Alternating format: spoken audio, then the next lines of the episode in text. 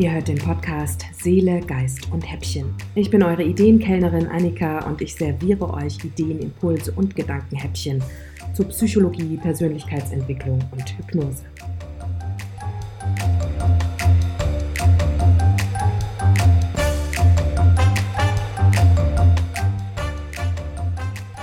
Perfektionismus überwinden und Selbstvertrauen stärken.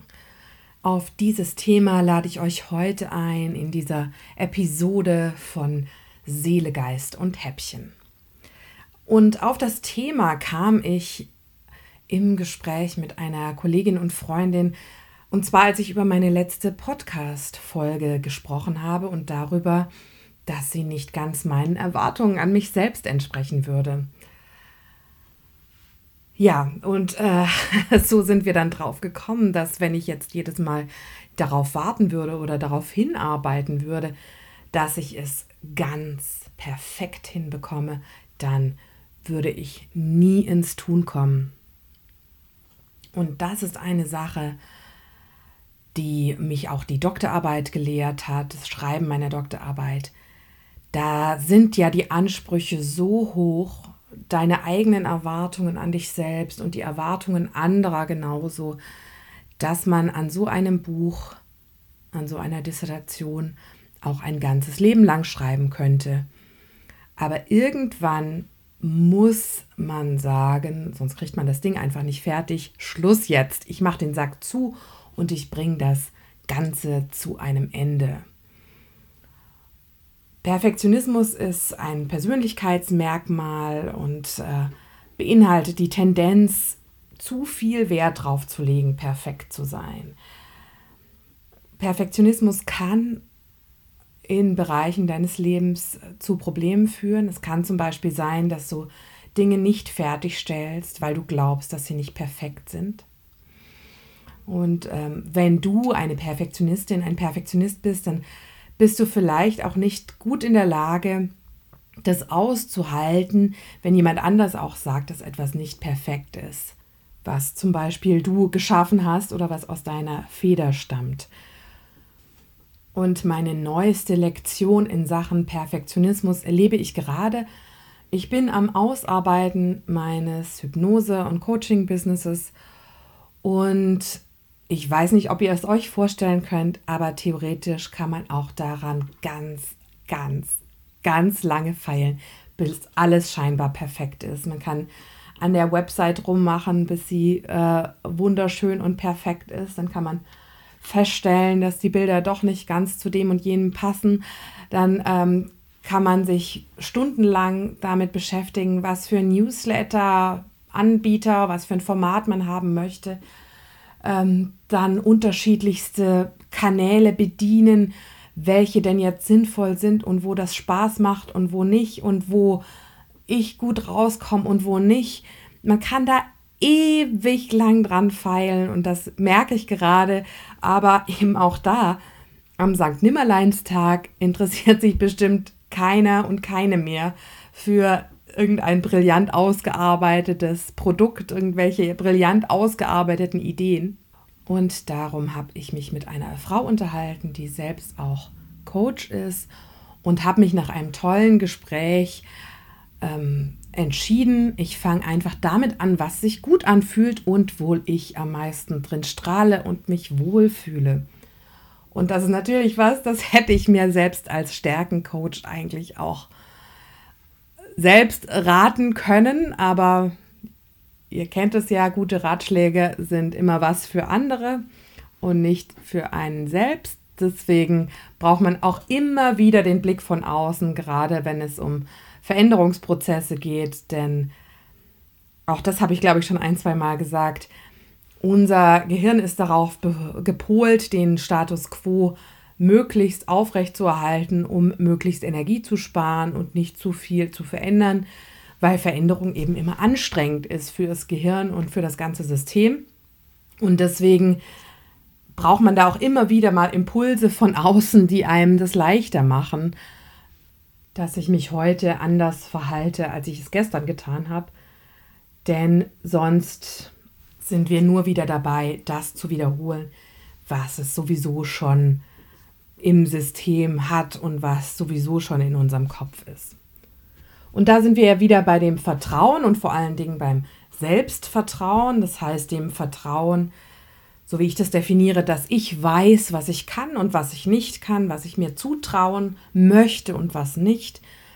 Und wenn ich etwas Neues beginne, dann ist es immer eine gute Idee, Dinge im Bereich meiner Stärken zu tun. Das heißt, in einem Bereich zu handeln, in dem ich mich wohlfühle und in dem mir Dinge leicht von der Hand gehen. Und natürlich ist es so, bloß weil mir Dinge leicht von der Hand gehen und ich in meinem Stärkenfeld bin, heißt es natürlich nicht, dass ich keine Fehler mache. Aber wenn du Fehler machst, dann lernst du eigentlich immer etwas über dich und kannst auch stolz drauf sein, da durchzugehen. Und mal unter uns, wer will denn schon perfekt?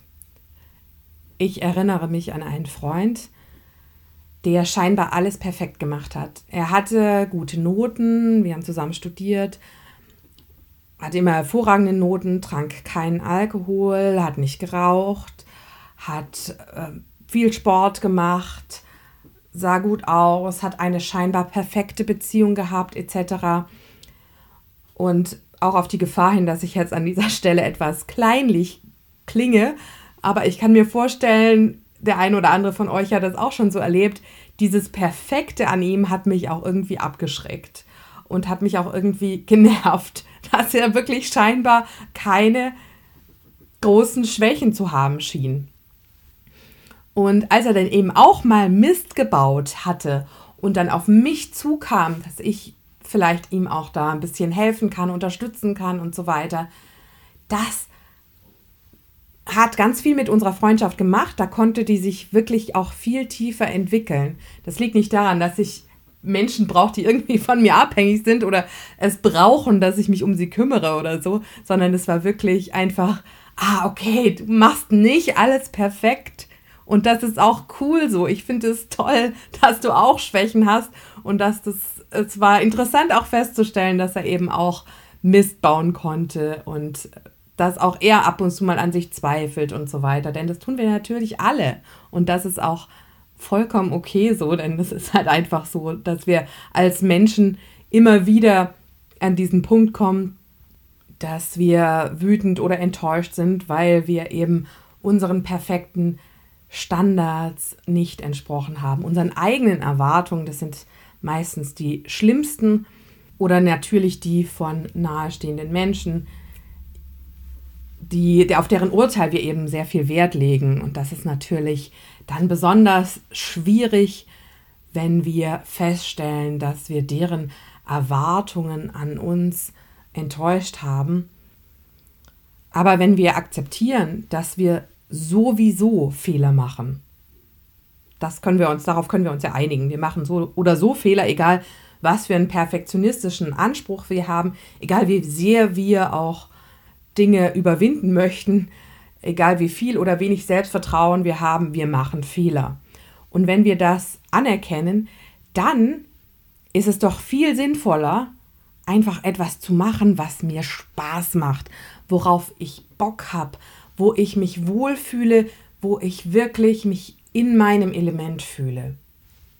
Und so wie eben mit einer Podcast-Folge, die eben nicht so super toll ist in meinen Augen, damit kann ich umgehen, das ist okay, weil ich in meinem Element agiert habe, weil es mir Spaß gemacht hat dennoch und weil ich weiß, dass das jetzt nicht irgendwie meine kompletten Fähigkeiten in Frage stellt.